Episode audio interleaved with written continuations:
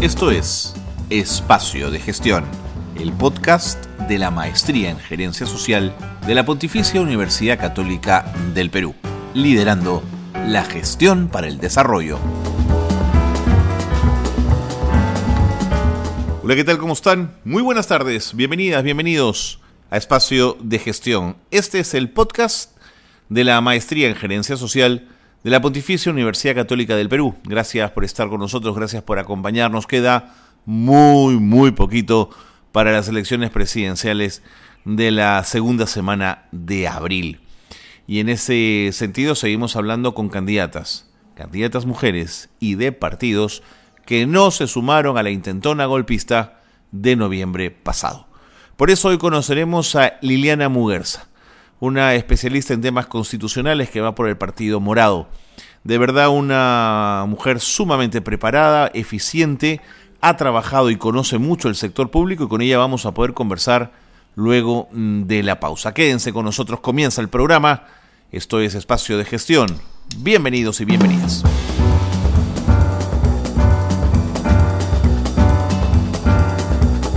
Bien, siguiendo en nuestra línea de entrevistar a candidatas mujeres, como lo hemos planteado hace varias semanas, y en la línea además de entrevistar a mujeres que quieren ser parlamentarias, pero que pertenecen a partidos que no participaron de la, del golpe de noviembre, eh, hoy nos toca hablar con una candidata del partido, del partido Morado con una larga experiencia en el sector público, con lo cual va a poder sumar, en el caso de ser elegida, por supuesto, a la discusión y a las reformas que pueden ser necesarias en el espacio público. Ella es Liliana Muguerza, yo tengo el agrado de presentarla y de tenerla aquí en Espacio de Gestión. Liliana, ¿cómo estás? Hola Carlos, muy bien, muchísimas gracias por la invitación, un placer compartir este espacio contigo y con todos los oyentes. Liliana, tú eres eh, de formación abogada por la Universidad Católica. Así es, yo estudié Derecho en la Pontificia Universidad Católica del Perú, es mi alma mater. ¿Tienes eh, especialidad? ¿Tienes maestría o doctorado? Eh, yo hice un doctorado en Derecho Constitucional en la Universidad de Valladolid, en España. Ya tengo la suficiencia investigadora y tengo programada la presentación de la tesis doctoral para el año 2022 para la obtención del grado. Sí, pues ese es un viaje de largo aliento, ¿no, Liliana? la sustentación del doctorado. Sí, son varios años y he ido avanzando la tesis a la par del trabajo, ¿no? Siempre tratando de hacer horas para sustentar la tesis, pero creo que es hay que cerrarlo, sí, así eh, es. Pero en esa especialidad también he sabido que te interesó el derecho eclesiástico. ¿Por qué esa rama tan, tan particular, Liliana? Mira, el programa de doctorado en Valladolid al, al, que yo accedí incluía procesal y eclesiástico del Estado, es derecho constitucional, procesal y eclesiástico del Estado, es un paquete. En realidad, eh, dentro del doctorado uno puede llevar cualquiera de estas tres especialidades y yo llevé los cursos este, del área constitucional. De acuerdo, de acuerdo.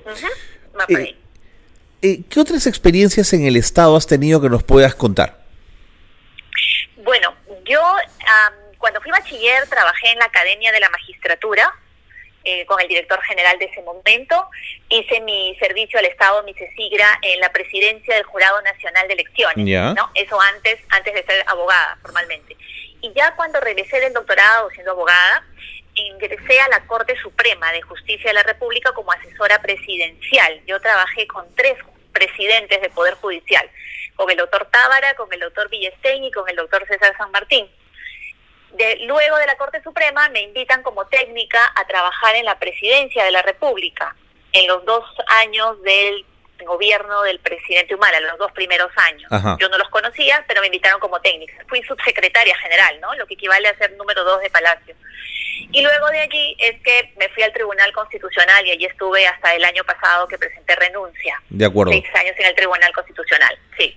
Liliana, teniendo un perfil, eh, digamos, tan técnico en el ámbito de la función pública, ¿por qué te llama la atención el Congreso de la República? Mira, en estos espacios de alta responsabilidad aprendes que las decisiones que tienen un impacto mayor en mucha gente y en muchas instituciones salen de algunas instancias trascendentales en el país y una de esas es el Congreso de la República. Por un lado, creo que es la vocación de servicio que que siempre me, ha gustado. En todos los trabajos que he hecho siempre he buscado que la función pública esté realmente al servicio de la gente. Por un lado. Por otro lado, eh, creo que comparto la indignación ciudadana de todo lo que hemos visto en el desempeño del Congreso anterior, al que ya le llamamos el Congreso obstruccionista, y el Congreso actual, ¿no? El Congreso golpista. Esa manera de ejercer la política para un interés personal, un interés particular, para huir de la justicia, de espaldas al ciudadano, de espaldas a la situación de crisis que vivimos. Creo que era necesario que los ciudadanos empecemos a involucrarnos en política y que podamos aportar desde nuestra experiencia. En ese contexto yo recibo la invitación del Partido Morado, eh, yo estoy como invitada en la lista, conocí a Julio Guzmán en el tipo que trabajé en el gobierno y él fue viceministro y secretario general. Entonces acepté la invitación de Julio, ¿no? Él siempre nos decía a, todos los amigos, funcionarios, si no nos involucramos, ¿a quién le estamos dejando la política? Así que bueno, aquí estamos, es mi primera experiencia en política y vamos a, a ponerle mucha fuerza. Sin, sin ese vínculo, proximidad o ese conocimiento de la personalidad de Julio Guzmán, ¿sientes que no te hubieras acercado al Partido Morado? Mira, siempre simpaticé con el Partido Morado, siempre lo vi como una opción de gente que quería aportar con su experiencia, con su conocimiento, y me parecía que, que ese era un gran proyecto, ¿no? Una gran, digamos, una gran opción que se estaba presentando en el Estado, a pesar de haberse formado el partido, fíjate, en un contexto donde las normas electorales exigían casi cuarto de millón de sí, claro, claro. Entonces, fue una, una tarea dura para ellos, pero yo comparto sus ideas de republicanismo, de institucionalidad, de derechos para todos, y sí, hay una afinidad, pero definitivamente creo que ha sido la cercanía y los amigos comunes los que me animaron además a involucrarme en la política directamente con esta participación. De acuerdo. Liliana, he visto encuestas recientemente y me sorprende la aceptación de los candidatos y candidatas al Congreso del Partido Morado frente a la caída en la aprobación de Julio Guzmán. ¿Tienes alguna explicación? ¿La han discutido en el partido de por qué Julio cae? Mira, lo que yo veo es que el contexto en el que se hizo la encuesta toma varios elementos. Justo Flor Pablo y Julio Guzmán se contagiaron del COVID y han estado casi tres semanas totalmente ausentes, eh, sí es verdad, ausentes en descanso médico, sin ninguna, eh, digamos, presentación pública, sin ninguna exposición pública, por un lado. Por otro lado, también hay que decirlo, se desarrolló una campaña, una campaña muy dura contra Julio, ¿no? En algunos medios, en con algunas narrativas, en esa lógica, justo también en ese periodo que fue bastante intenso. Adicionalmente a eso, el contexto político y la contracampaña lo que muestra o tratan de generar en la conciencia ciudadana es la idea de un gobierno morado para tratar de alguna manera de hacer cualquier crítica y cualquier eventual falla que pueda tener el gobierno, atribuirla también al partido, ¿no? A pesar de que nosotros hemos sido muy claros en esto y, con la honestidad que siempre nos manejamos en ello, de decir y aclarar que una vez que el presidente Sagasti asume el gobierno, se genera una situación de distanciamiento del partido. Es un gobierno totalmente autónomo, independiente del partido, por ese lado. Entonces, creo que fue una sumatoria de factores que eh, ocasionaron esto, pero gracias a Dios ya Julio está bien, Flor está bien, nosotros seguimos trabajando activamente, estamos difundiendo las propuestas, participando en los debates para que la ciudadanía conozca las opciones y ahora mismo Julio está viajando por el país también, respondiendo preguntas, escuchando a la gente, como tiene que ser. Y creo que esta situación perfectamente se puede revertir, se va a revertir. De acuerdo, Liliana, pero uno de los posibles escenarios futuros es que estén ustedes con una bancada interesante en el Congreso, pero no hayan conseguido el Ejecutivo. Lo pongo como un escenario posible.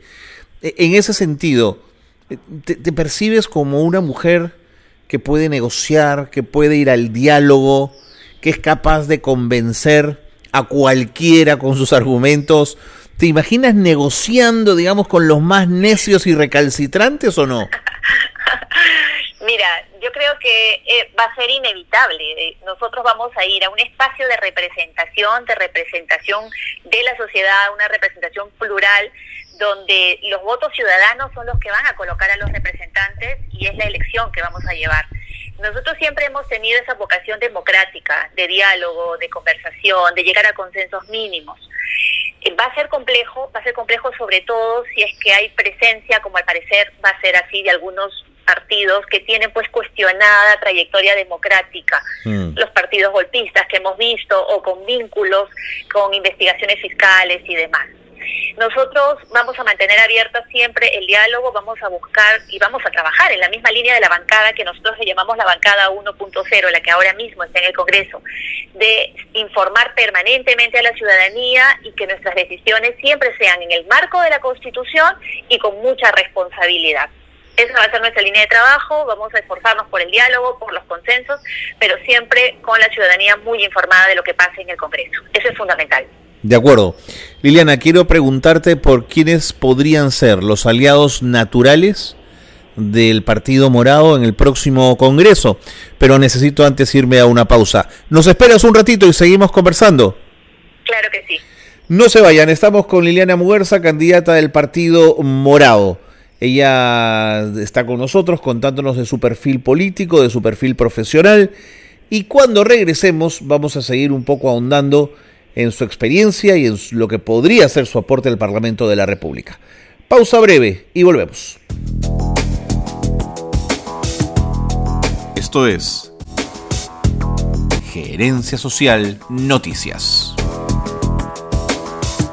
Milagros Ramos y Luisa Romaní son madre e hija que elaboran mascarillas artísticas contra la violencia de género, basadas en el arte de Sarwa. Dichas eh, tapabocas tienen importantes mensajes para el empoderamiento de la mujer, así como frases de rechazo de agresiones hacia ellas. Un producto ya terminado se toma aproximadamente 6 horas en terminarse. En caso de querer adquirirlas pueden hacerlo mediante sus redes sociales.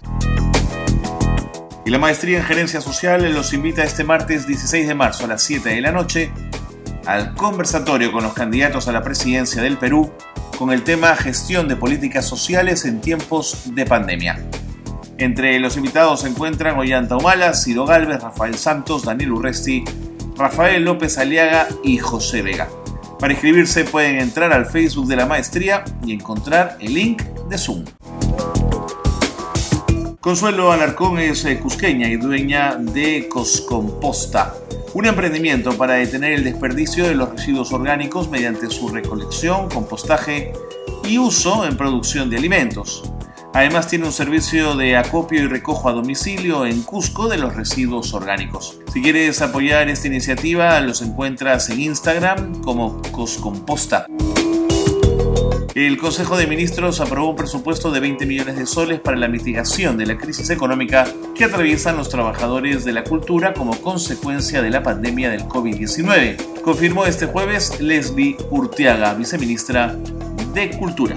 Vamos a escuchar. Servirá para eh, atender a aquellos eh, que fueron el año pasado calificados y que no pudieron llegar a ser eh, beneficiarios finalmente. Recordemos que también hay muchos trabajadores informales, independientes, músicos de la calle. Hasta aquí las noticias de gerencia social que marcan la actualidad. Qué bueno que se han quedado con nosotros porque estamos con eh, Liliana Muguerza del Partido Morado. Lili, ¿con qué número vas? Con el número 11, Carlos. 11 de abril es el número 11 para escribir. Pero no es uno en cada cuadro, ¿no es cierto? No, no, no, no. Es en todo el recuadro el número 11. De acuerdo.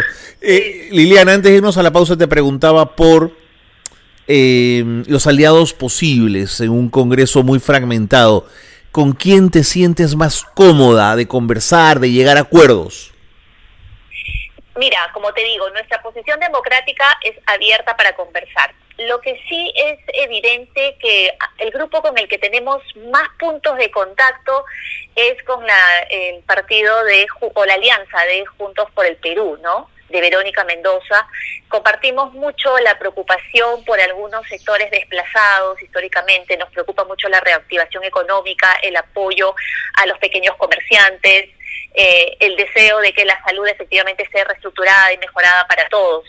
Creo que allí hay un espacio interesante de puntos de interés que podemos conversar y sabemos, bueno, que ellos no han estado en situaciones eh, de golpismo, en situaciones de populismo, que es lo que acabamos de ver con el reciente Congreso, ¿no? Como punto de partida, creo que allí hay un espacio interesante para conversar.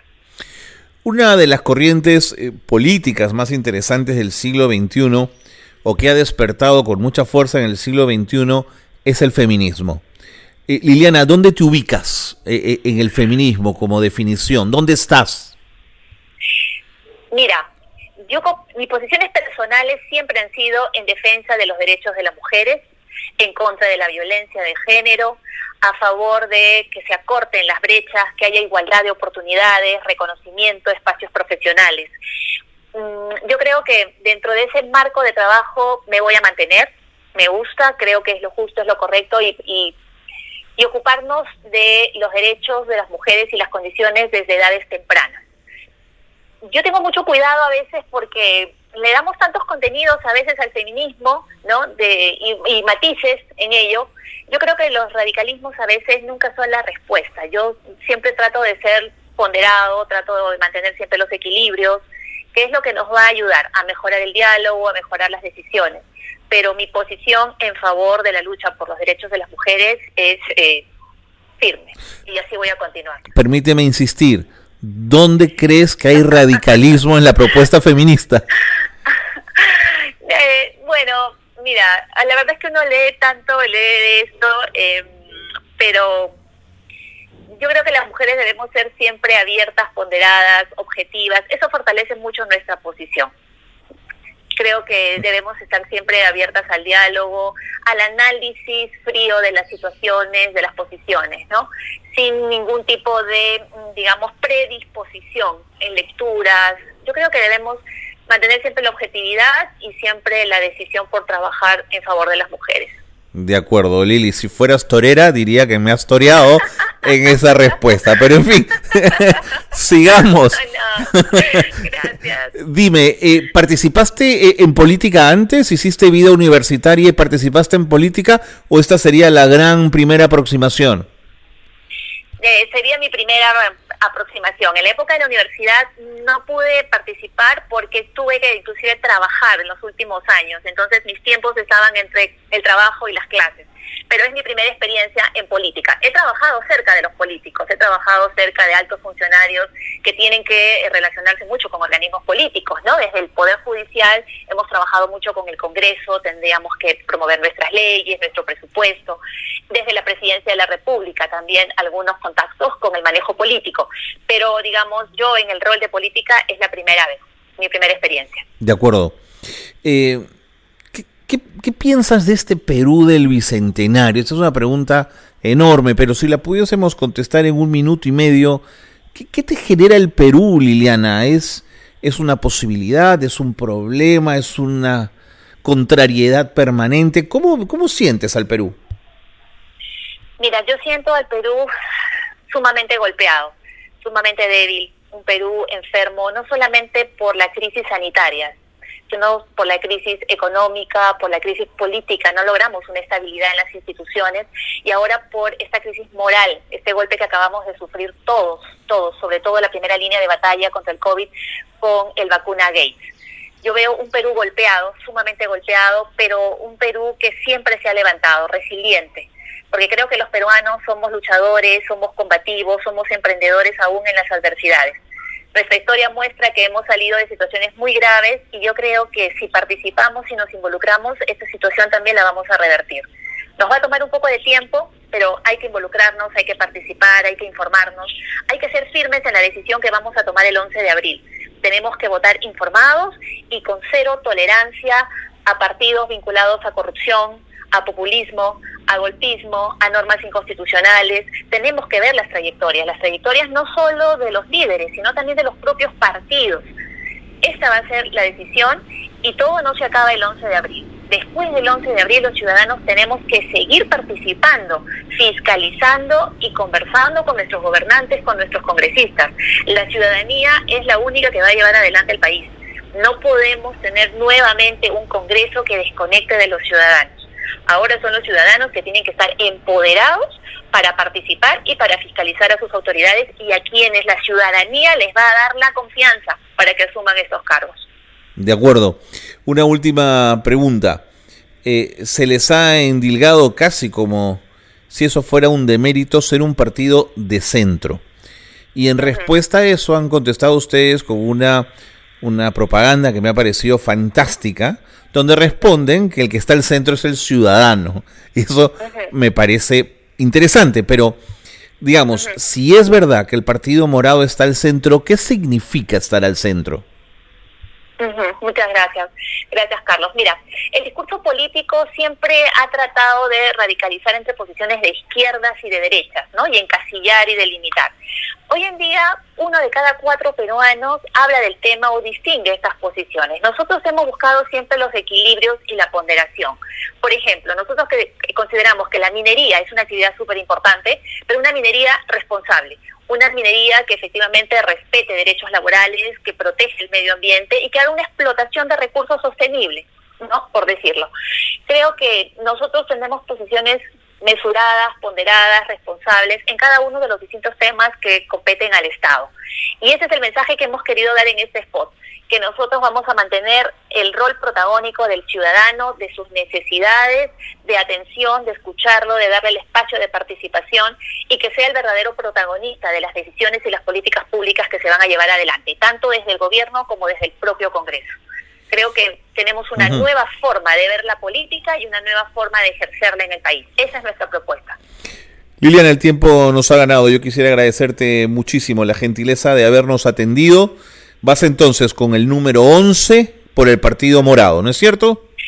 Así es, Carlos. Un placer para los que desean conocerme un poco más. Estoy en mis redes sociales pueden conocer mi perfil, mis propuestas y por supuesto a disposición de todos el tiempo que deseen. Muchísimas gracias por la oportunidad, Carlos, y efectivamente el día 11 de abril marcamos por el Partido Morado y escribimos el número 11. Muchas gracias. Un gusto, Liliana, y buena suerte como el resto de candidatas que han pasado por este programa. Un abrazo. Gracias. Ahí la han escuchado a nuestra candidata por el Partido Morado, digo nuestra porque todas las candidatas de alguna manera lo son, eh, dando su posición respecto al Partido Morado y a lo que quiere conseguir de llegar al Parlamento. Con ella nos despedimos. El tiempo ha volado. Gracias por haber estado con nosotros aquí en Espacio de Gestión.